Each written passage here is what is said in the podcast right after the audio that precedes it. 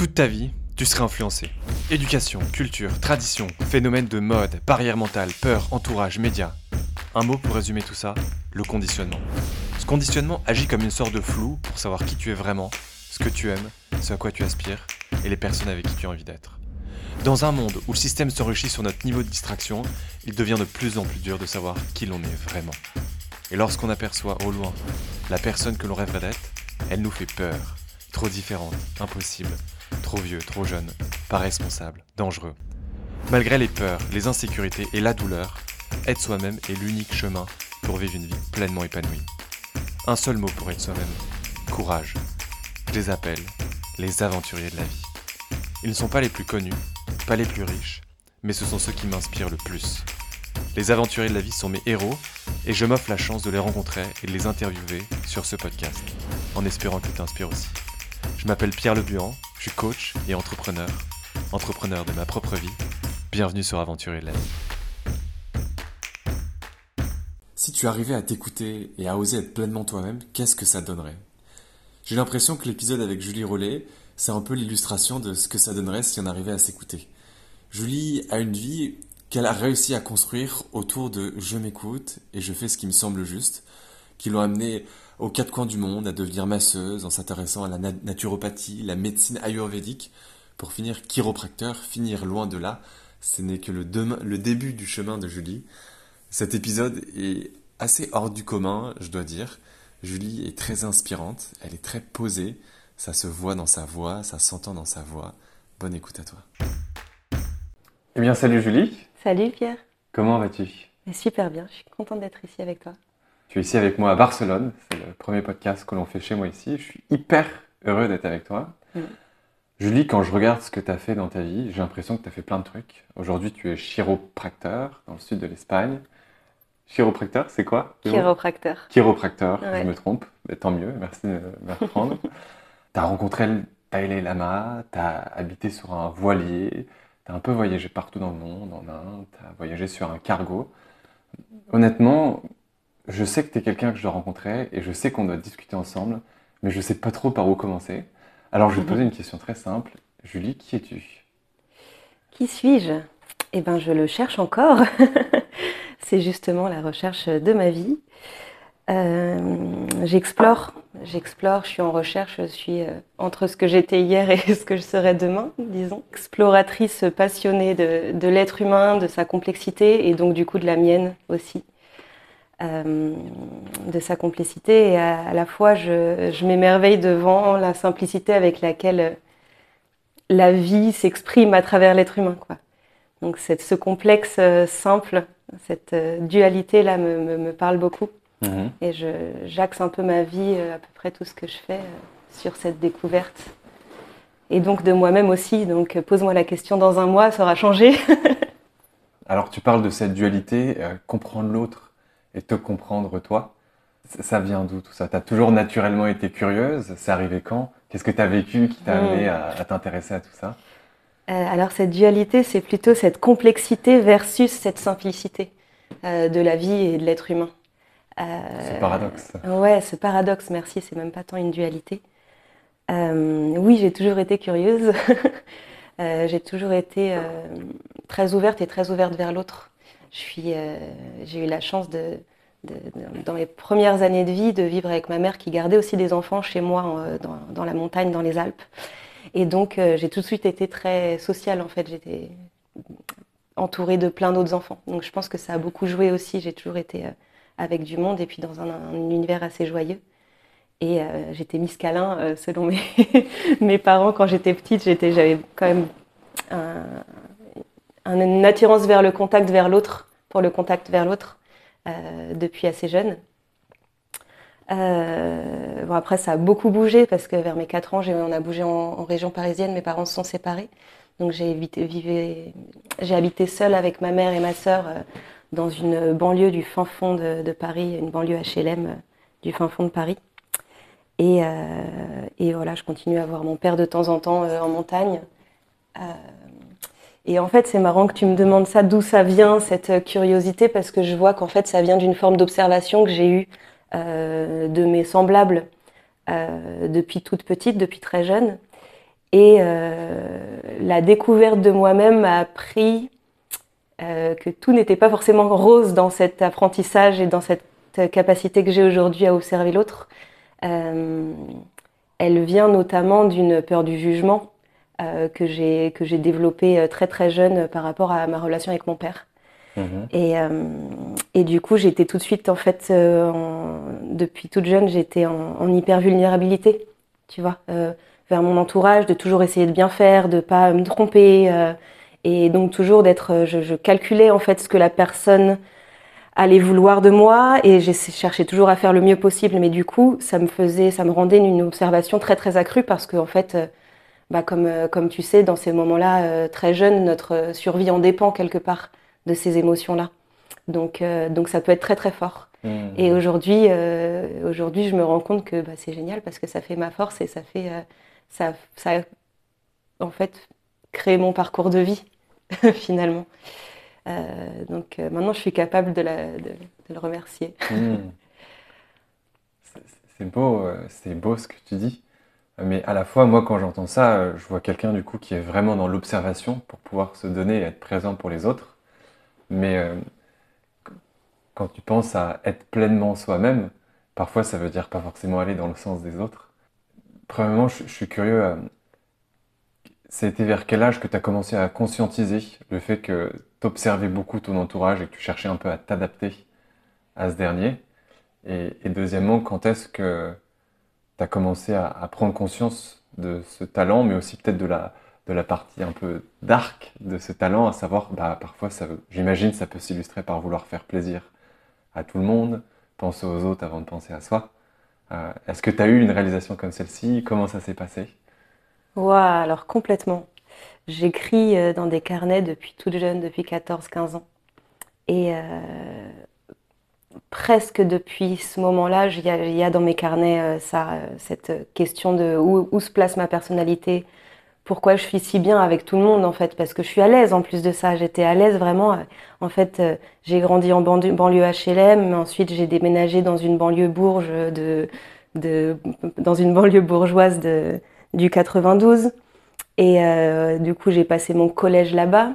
Et pareil, j'étais très bien là où j'étais. C'était déjà un moment au collège où je pouvais aussi bien traîner. Euh, tu sais, au collège où tu as ces, ces groupes qui se qui se forment. Je traînais aussi bien avec euh, les groupes des rappeurs, je sais pas quoi. Euh, moi, j'étais dans ma période rock.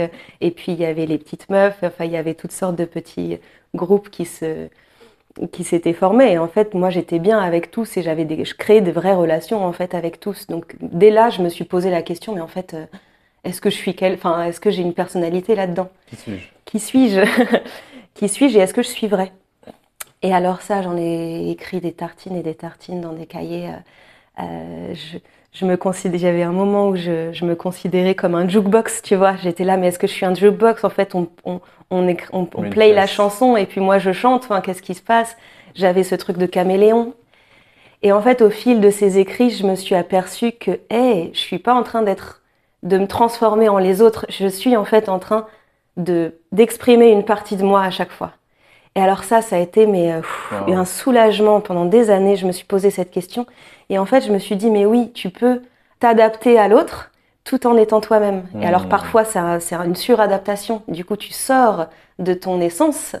Mais parfois, tu sors de ton essence pour mieux t'apprendre aussi. Donc, ça m'a tranquillisé complètement de pouvoir me dire, hé, mais à tous ces moments-là, en fait, est-ce que j'étais bien? Oui. Donc, je suis tout ça. Et euh, du coup, je, remercie au fait tous ces moments. J'ai énormément déménagé dans ma vie. J'ai vécu dans toutes sortes d'endroits et côtoyé toutes sortes de personnes.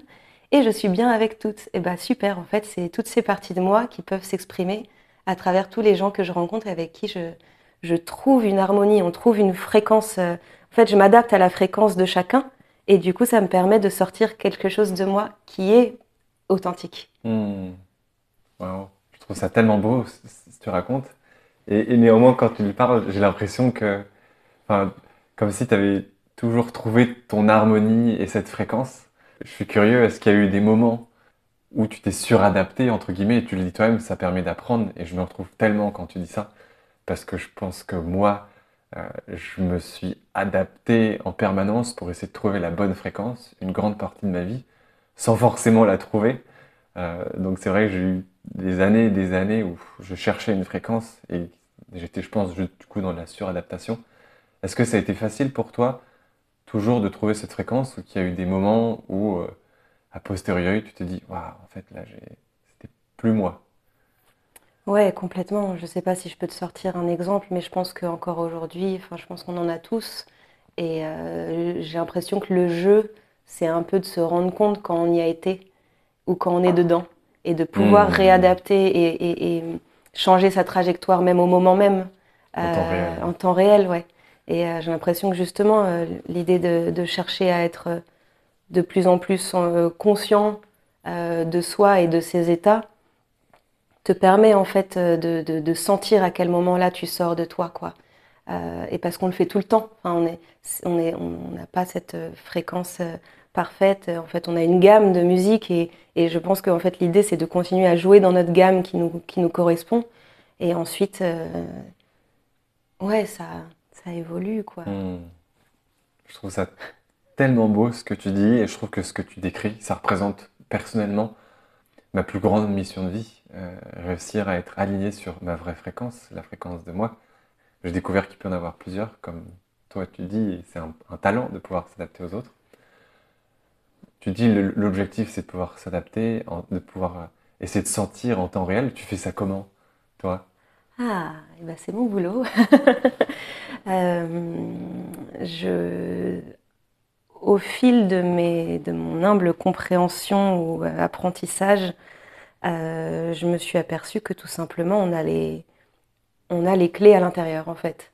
J'ai l'impression que à travers notre corps, notre conscience s'exprime et à travers notre corps, on a sans cesse des petits indices de euh, si on s'approche ou si on se tu sais tu chauffes ou tu refroidis quoi. Euh, si on s'approche ou si on s'écarte de de notre authenticité. J'ai l'impression que le plus facile c'est de passer par le corps, mmh. de passer par euh, je le sens, je le sens pas. après ça paraît ça paraît intangible, difficile ouais, ça, ça, ça, ça, paraît, ça paraît concret comme ça, mais en fait, plus tu, plus tu, tu te mets à écouter ces sensations-là, plus tu, tu as d'informations, et plus tu as d'informations, plus tu as ce, cette capacité de sentir, tu as de plus en plus d'intuition, et euh, cette capacité de sentir, genre, ah là, ça se bloque, euh, y a... en fait, tu peux simplement... Il y a un truc très simple pour faire ça, en fait. Si tu, si tu fermes les yeux et que tu t'imagines un grand oui, un truc oui, de, le positif, le positif, le positif, et bah, as tu vas avoir une certaine sensation dans ton corps. Et si tu, à l'inverse, tu, tu, imagines un gros non, tu vas avoir une autre sensation dans ton corps. Et à partir de ça, tu peux déjà en fait avoir une, un référentiel de ce qui veut dire oui et ce qui veut dire non. Et à partir de là, en fait, tu peux simplement dire ah je vais à cette soirée ce soir, oui non. En fait, si tu vas là-dedans, euh, je te parle d'expérience en tout cas. pour moi, ça marche et pour d'autres aussi. Euh, j'ai l'impression qu'il y a vraiment quelque chose comme ça, comme si la réponse était déjà à l'intérieur de toi et que on essaye sans cesse de faire des réponses avec le mental en utilisant la logique, en utilisant, en fait, si je vais à cette soirée ce soir, du coup ça va faire ça, mais par contre demain j'ai besoin de me lever. Euh, le pour et le contre. Le pour et le contre. En fait, euh, la réponse, tu l'as déjà probablement à l'intérieur, quoi. Hmm. Donc j'ai l'impression qu'il s'agit plus de trouver un référentiel de, de, si je le sens ou si je le sens pas. Ouais. J'adore ta réponse. En fait, je suis fan parce qu'il y a deux jours, j'ai eu une conversation avec mon coloc et je lui disais que bah, pendant cette journée, j'avais fait plein de trucs et mon corps, j'avais trouvé les informations à posteriori parce que mon corps me les amenait. Il comprenait pas, il me dit mais tout, tout, le temps ça, ça veut rien dire. Moi, il est très analytique, il a fait des études d'ingénieur.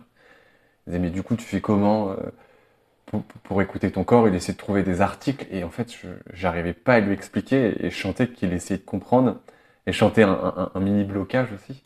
Cet exemple que tu donnes, tu, dis oui, tu dis non et tu essayes de sentir, et ça, ça me parle tellement. Ce sera beaucoup plus facile pour moi d'en parler et de l'expliquer. Je pense que je vais devoir réécouter ce que tu as dit parce que j'ai trouvé ça passionnant et hyper juste en fait. Tu m'as dit que euh, tu as déménagé plein de fois. Euh, et donc, du coup, tu as pu utiliser un peu ce, super pouvoir d'adaptabilité. Euh, ensuite, je sais que tu as pas mal voyagé. Est-ce que c'est quelque chose que tu as voulu un peu prolonger, le fait d'avoir vécu dans plein d'environnements différents? Est-ce que tu as voulu prolonger ça en voyageant un peu à droite à gauche? Comment ça s'est passé cette, euh, Ouais, cette enfance où tu bouges beaucoup, et est-ce que c'était naturel pour toi de continuer à vouloir bouger ou ça s'est fait inconsciemment? Je pense que je suis appelée quand même. J'étais assez fan de la carte du monde quand j'étais petite. J'étais appelée à.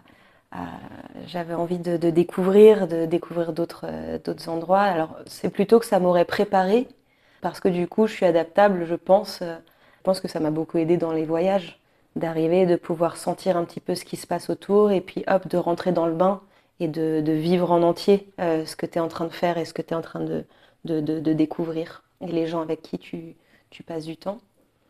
Donc euh, j'ai plus l'impression que ça m'a préparé. Est-ce que ça m'a ça m'a poussé? Non, parce que j'ai l'impression que je sens ça depuis petite. Quoi. Euh, je, je voyais, euh, c'est marrant, j'avais un, attrait pour l'Océanie, puisque je la voyais comme ça toute seule en bas à droite, euh, le truc entouré de mer, c'est l'endroit dans lequel j'avais envie d'aller le plus. C'est un des, un des endroits où je suis pas allée pour l'instant. ouais, non, j'avais cette, cet appel vers le monde, cet appel vers, vers différentes cultures. J'avais, j'avais une grosse, grosse curiosité, quoi, je pense, depuis aussi longtemps que je me rappelle. Hmm. Quel est un peu l'un des premiers voyages fondateurs que tu as fait? Je suis allée au Brésil à mes 17-18 ans. J'ai fait d'autres petits voyages avant, mais euh, en tout cas par moi-même, euh, le Brésil a été assez fort pour moi et c'est à peu près le moment où aussi j'ai décidé euh, consciemment de, me tourner vers, vers le soin. Et ça, c'est aussi, ça m'a beaucoup impacté. En fait, j'ai redécouvert quelque chose que j'avais déjà senti, mais longtemps auparavant, autour de mes 8 ans.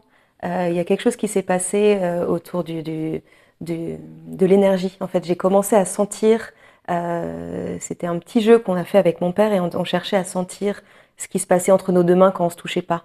Mhm. Et, ensuite, on fermait les yeux et puis on devait deviner où l'autre avait mis sa main. Et donc, euh, c'était un peu le début où j'avais j'ai commencé à sentir qu'il se passait quelque chose euh, dans, dans, dans l'invisible. Et alors à cette époque-là, j'étais revenue toute contente avec mes copines en disant Ah, regarde, en fait, on peut ne pas se toucher et on sent un truc. Alors ça n'avait pas du tout marché. Et donc à l'époque, j'avais un peu hop, euh, fermé ce, truc-là. Et en fait, au Brésil, il est revenu, mais à, 1000%, c'est une terre qui m'a beaucoup touchée.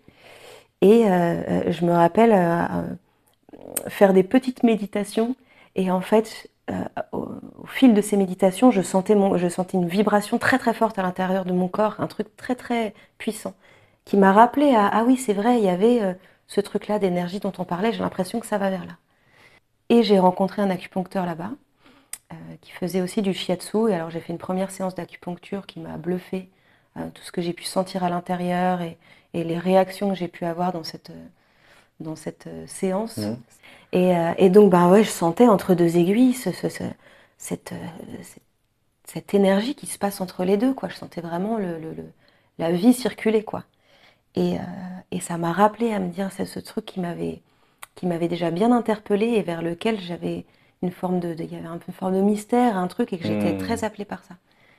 Et donc au Brésil, euh, voilà, reconnexion avec, euh, tiens, l'énergie, qu'est-ce que ça va être, et quel, quel rôle ça va pouvoir jouer dans, mon, dans ma vie, en fait. À ce moment-là, c'est là que je, je me pose pas mal de questions sur ce que je voulais faire. Justement, j'étais tellement fan de voyage que je voulais faire de l'humanitaire.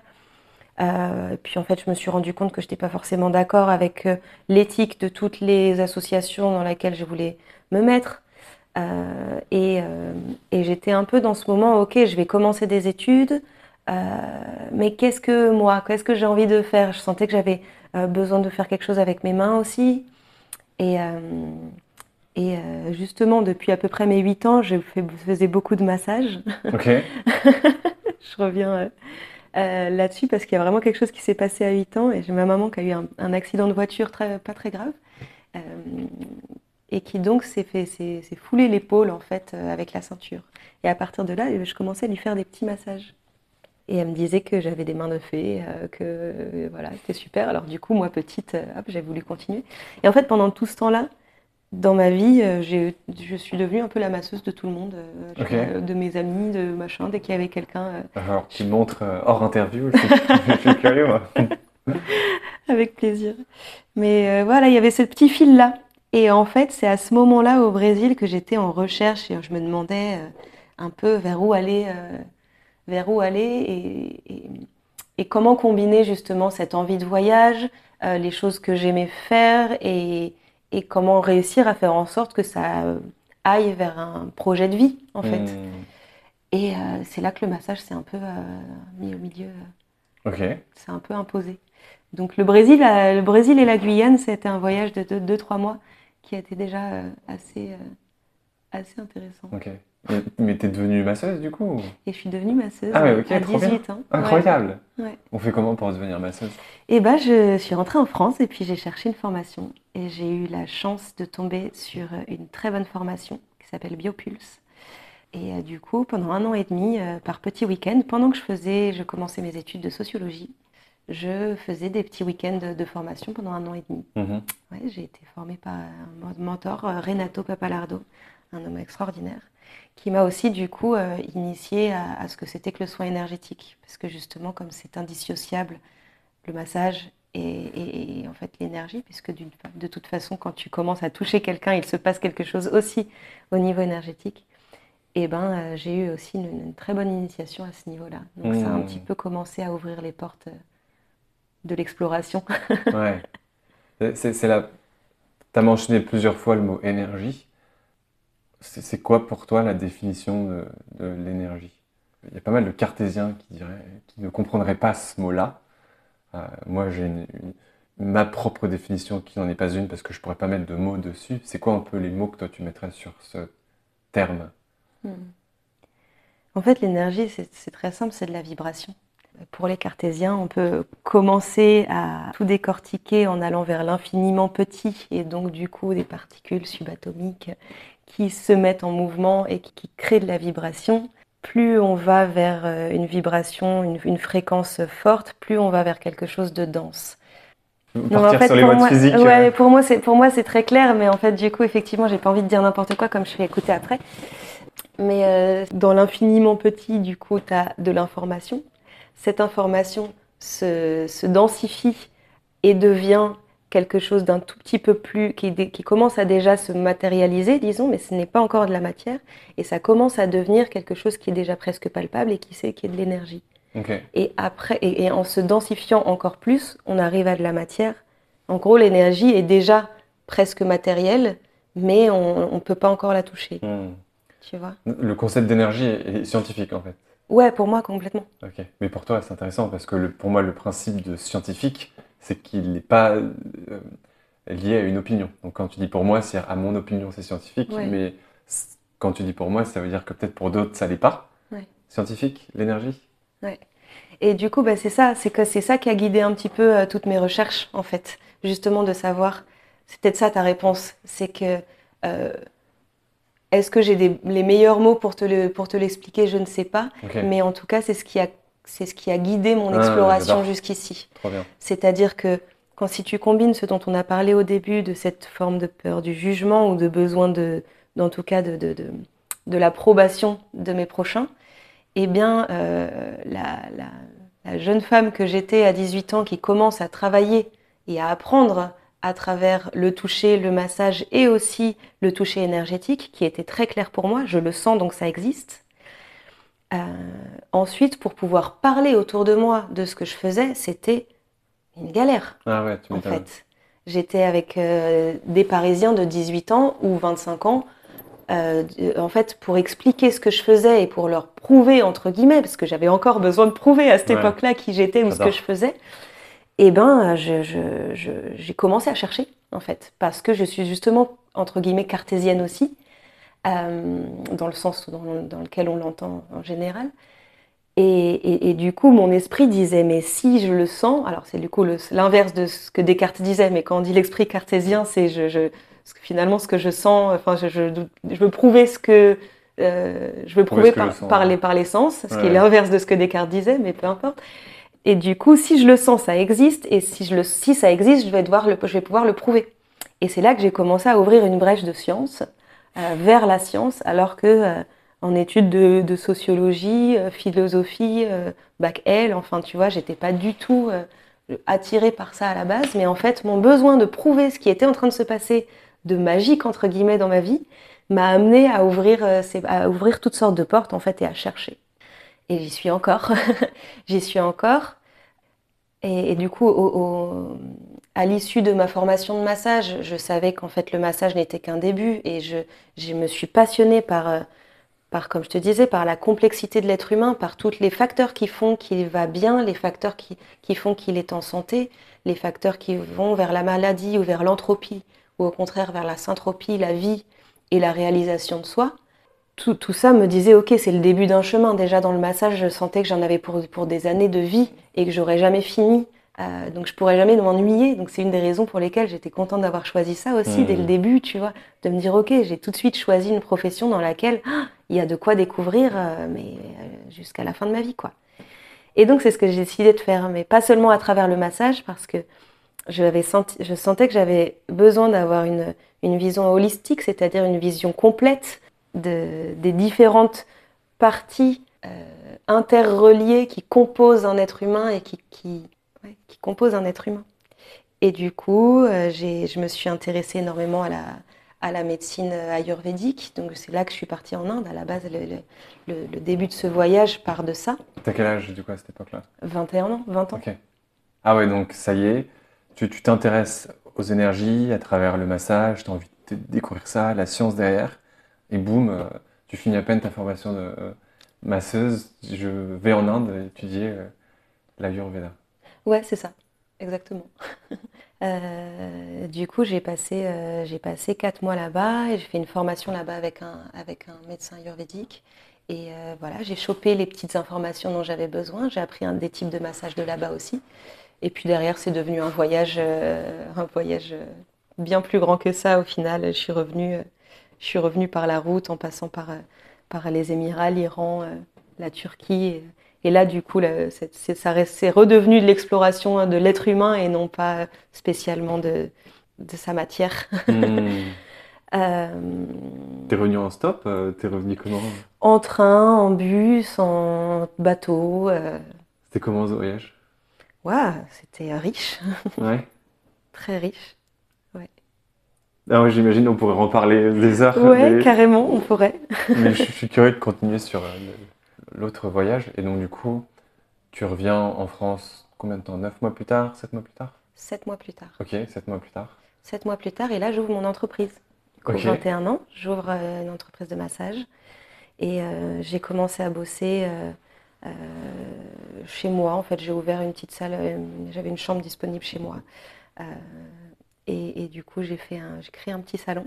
Où ça? À Paris ou... Ah ouais, à Paris, à Joinville, en banlieue parisienne. Ok en fait, ma mère a déménagé à ce moment-là, en gros, elle est partie de ma maison. Donc, du coup, quand je suis revenue, j'ai pu, euh, pu utiliser euh, la maison comme, euh, comme, comme salle de travail. Trop bien. je travaillais aussi dans des spas, du coup. je travaillais en freelance, en fait, dans des spas. J'ai approché le monde du luxe à Paris. Ça, ça m'a beaucoup aidé aussi par rapport à, à, la vision que je pouvais avoir. J'ai quand même une forme de perfectionnisme dans mon travail.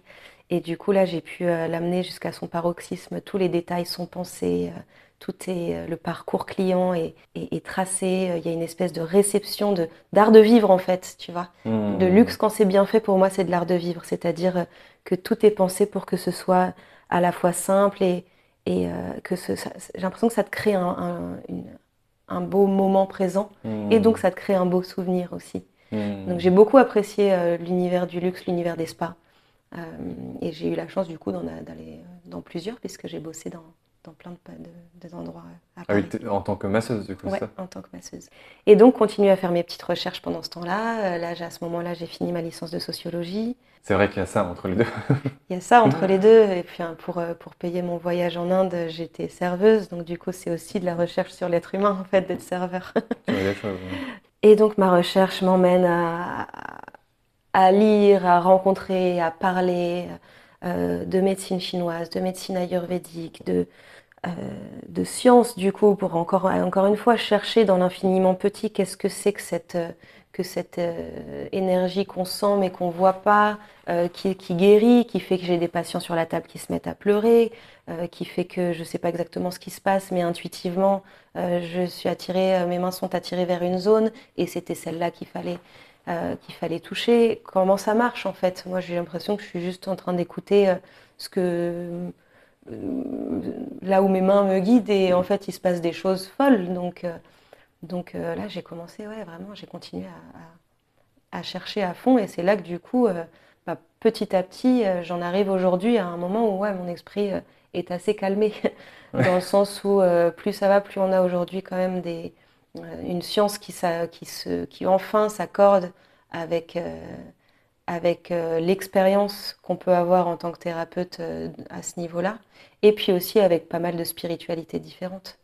Et je trouve qu'on est à un moment euh, hyper intéressant de, l'humanité, mmh. où on arrive à faire ce lien enfin, ce que toutes les traditions nous disent depuis 4000 ans et plus, commence à enfin prendre sens avec notre nouveau Dieu qui est la science.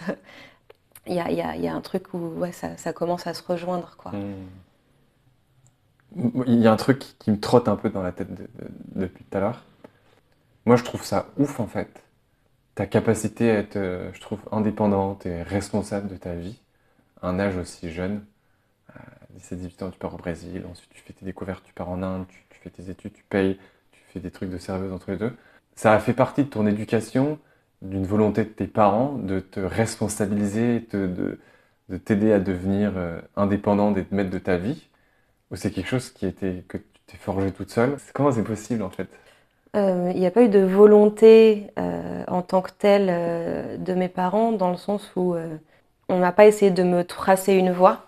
Mais justement, j'ai l'impression qu'au contraire, en fait, on m'a ouvert, on m'a ouvert une confiance dans laquelle j'ai pu me développer. Après, il y a eu probablement un, besoin d'être indépendante aussi parce que bah, ma mère travaillait beaucoup pour nous nourrir, ma, ma soeur et moi. Euh, donc je l'ai vue, elle, déjà être dans une forme d'indépendance, euh, une forme de, de, une grande force en fait, mmh. une grande force, une grande force de volonté euh, pour faire tout ça toute seule.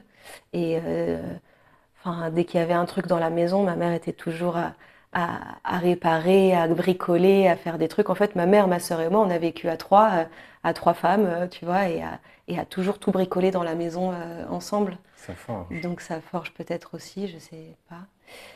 Et je pense qu'ensuite, ouais, c'était une envie en fait, euh, une envie d'exploration. et je pense probablement, ouais, parce qu'on on m'a ouvert la porte et euh, avec une grande confiance. Et j'ai fait, j'ai fait mes conneries, j'ai fait mes trucs d'ado et tout, mais en fait, bah, cette confiance qu'on m'a donnée, elle a fait que j'ai très vite arrêté ma crise d'ado aussi, et puis j'ai cherché, j'ai cherché à me, découvrir autrement. Quoi. Mmh. T'as quel âge aujourd'hui? 31 ans. T'as 31 ans. Euh, j'ai du mal à croire qu'il y a encore 7 ans à peu près d'exploration euh, après tout ce que tu as déjà décrit de, ton parcours. Il s'est passé quoi après euh, Parce qu'aujourd'hui, tu n'es plus masseuse, ou en tout cas, ça fait plus partie de ton quotidien, je dirais? Euh, comment il a évolué ce, cheminement? Alors ce cheminement m'a emmené encore en voyage. Du coup, j'ai euh, pris encore un autre cargo et j'ai atterri en Guadeloupe. J'ai passé euh, pas mal de mois en, Guadeloupe, d'abord sur terre et puis tu ensuite... en cargo, c'est ça? Ouais. Ok. Ouais. à l'époque, mon, copain de l'époque avait une hantise de l'avion. Ok. et moi, j'aimais pas trop ça non plus parce que j'aime prendre le temps de, hmm. voyager et parce que ça pollue. Alors tu me diras, le cargo pollue aussi, mais le cargo, comme c'est des marchandises, que tu sois dessus ou non, il part. donc, euh, donc euh, on a choisi de voyager comme ça, et puis en fait, on a bien aimé. Incroyable. tu rencontres tout l'équipage, euh, tu vois des coups avec les Philippins sur le cargo, il y a des histoires de vie pas possibles. tu es, dans un, huis clos, quoi, avec une quarantaine d'ouvriers, de, quoi. Donc c'est... Hmm c'est ouais, on s'est on s'est pas mal pris au jeu en fait. C'est assez agréable et puis cette ce calme, tu es juste tous les jours à la mer quoi. Il y a vraiment un truc où tu as une espèce de quotidien qui fait que c'était de toute façon tu peux rien faire, il y a ni internet ni rien donc tu es, là en fait et tu as juste à être là. C'est une thérapie. Euh, ouais, franchement. Ah, ouais, ouais, ouais. Et tu, tu payes pour être sans cargo, j'imagine Ouais, tu payes. C'est cher C'est assez cher. Ouais. Ça, c'était bah, une chance qu'on a eue aussi, euh, que du coup, lui, de son côté, avait, euh, avait euh, pas mal de possibilités euh, de justement laisser libre cours à ses, ses caprices. tu vois non, mais de toute façon, c'est trop bien. Ça, ça a tellement plus de sens que l'avion, je te rejoins parfaitement là-dessus. Si on peut se le permettre, c'est trop cool. C'est ça, c'est une histoire de temps en fait. alors là, pour le coup, c'est aussi une histoire d'argent dans ce cas-là, mais sinon, tu vois, de, de décider de, revenir d'un endroit à un autre en passant par tous les pays qu'il y a entre les deux. bah, en fait, c'est une histoire de temps et puis ça, ça, ça vaut pas grand-chose au Ouais. final. C'est- drôle que, que tu dises ça. J'ai pas trop envie qu'on parle là-dessus parce qu'il y a plein de choses, Ouais. plein d'autres choses intéressantes et on va y revenir. Mais je, ça me fait penser, il y a quelques, il y a quelques jours, je me posais la question, tiens, mais si l'avion n'existait pas? Et, et là, directement, je me suis pris d'une vague d'excitation en, me disant, mais le, le monde, il serait tellement plus kiffant à explorer euh, si je savais qu'il était impossible d'être un point A ou un point B en, en une heure, alors qu'il y a 1000 km de distance Ouais. pour ensuite arriver à la réalisation qu'il ne tient qu'à moi de ne pas prendre l'avion et de, euh, de calquer euh, mes envies de vie vers Ah, mais je t'y invite, euh, Ouais. je t'y invite 100% quoi. Parce que pareil, tu vois, notamment l'Iran par exemple, ça c'est une grande découverte, un endroit que j'ai adoré, qui est, mais euh, ouais, j'ai passé une dizaine de jours là-bas, mais j'aurais pu y rester un mois et demi quoi. C'est vraiment euh, d'une richesse incroyable. Et je pense que de moi-même, j'aurais pas choisi parmi toute la liste que j'avais de pays que je voulais faire, Ouais, ça. tu vois, où je voulais aller. Euh, j'aurais pas choisi ça, quoi. Et en fait, ce voyage m'a amené, puisque c'était sur mon chemin, à y passer. Et c'est merveilleux. Enfin, tu passes par des endroits où, tu vois, si tu décides d'aller en Turquie, boum, tu vas aller à Istanbul. Incroyable, Istanbul, magnifique. Mais en fait, euh, c'est géant ce pays. Et du coup, si tu passes par d'autres endroits parce que c'est sur, sur ton chemin, bah, euh, t'as pas que ce fameux Istanbul, tu vois. Tu découvres vraiment. Ouais, Ouais. Ouais. Je, je me retrouve vachement là-dedans. Moi, je, je voyage souvent qu'en stop, quand j'ai malheureusement ou pas pris l'avion. Euh, en tout cas, je me suis retrouvé en Asie du Sud-Est c'est vrai que j'ai traversé Cambodge, Laos, Vietnam en stop. Et c'est vrai que je me souviens que l'expérience la plus marquante, par exemple au Vietnam, c'était quand euh, ben, on n'avait pas réussi à, à, arriver à notre destination en stop. Et on s'était retrouvé dans une petite ville juste avant la ville touristique qui s'appelait Sapa. Et la petite ville juste avant s'appelait Lao Cai, quelque chose comme ça. Donc il n'y avait aucun blanc, aucun touriste. Ils en avaient peut-être même jamais vu de leur vie.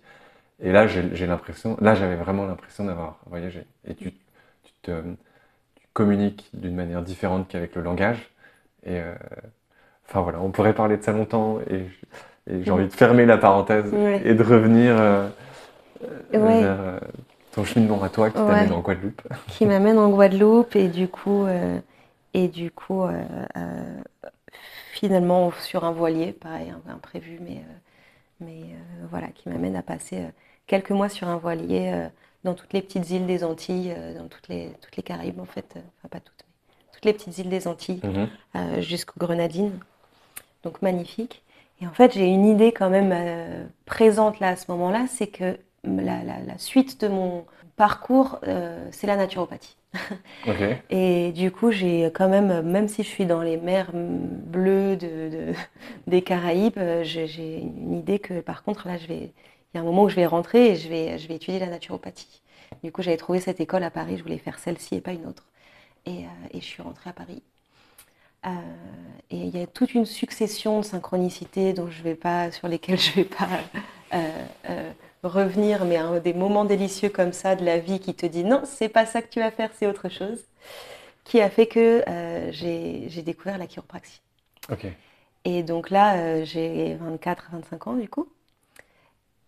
Et, euh, et justement, cette, euh, cette recherche que j'avais à me dire, en fait, je vais me former toute ma vie en toutes sortes de, de, de, de, de- d'expertises différentes pour m'approcher le plus possible d'une- un semblant de, vérité ou un semblant de compréhension de, cette, cet être complexe qu'est l'être humain.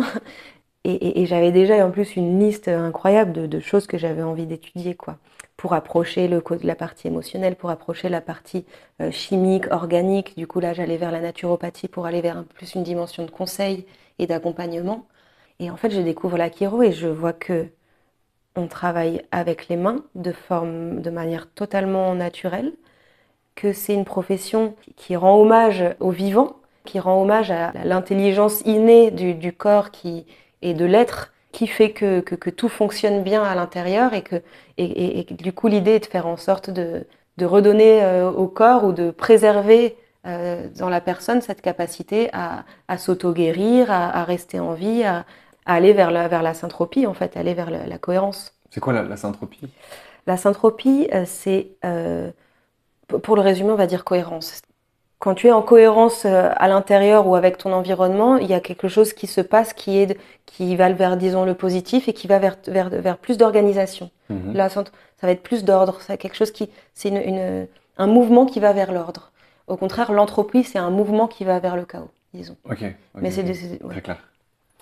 Euh, et, du coup, euh, voilà, en fait, l'idée est que la personne, l'être est constamment en, train de chercher à trouver le meilleur équilibre possible.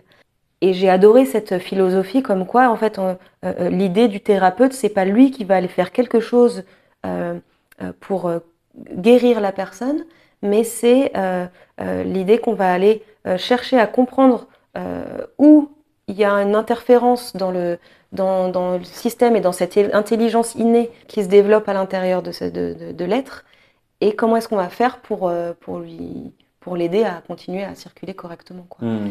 Et à travers ça, je vois qu'en fait, il y a une, une multitude d'outils, euh, que ce soit du coup, comme, comme la, base de la chiro, c'est le travail sur le système nerveux.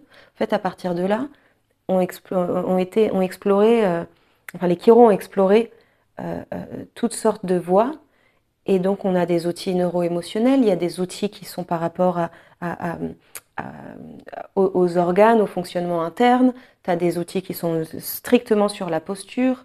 Euh, en fait, il y a une, compréhension, une, multitude d'outils, le tout regroupé dans une seule profession. Et du coup, je découvre ça et je me dis, mais en fait, c'est la profession que j'ai toujours voulu inventer et elle existe.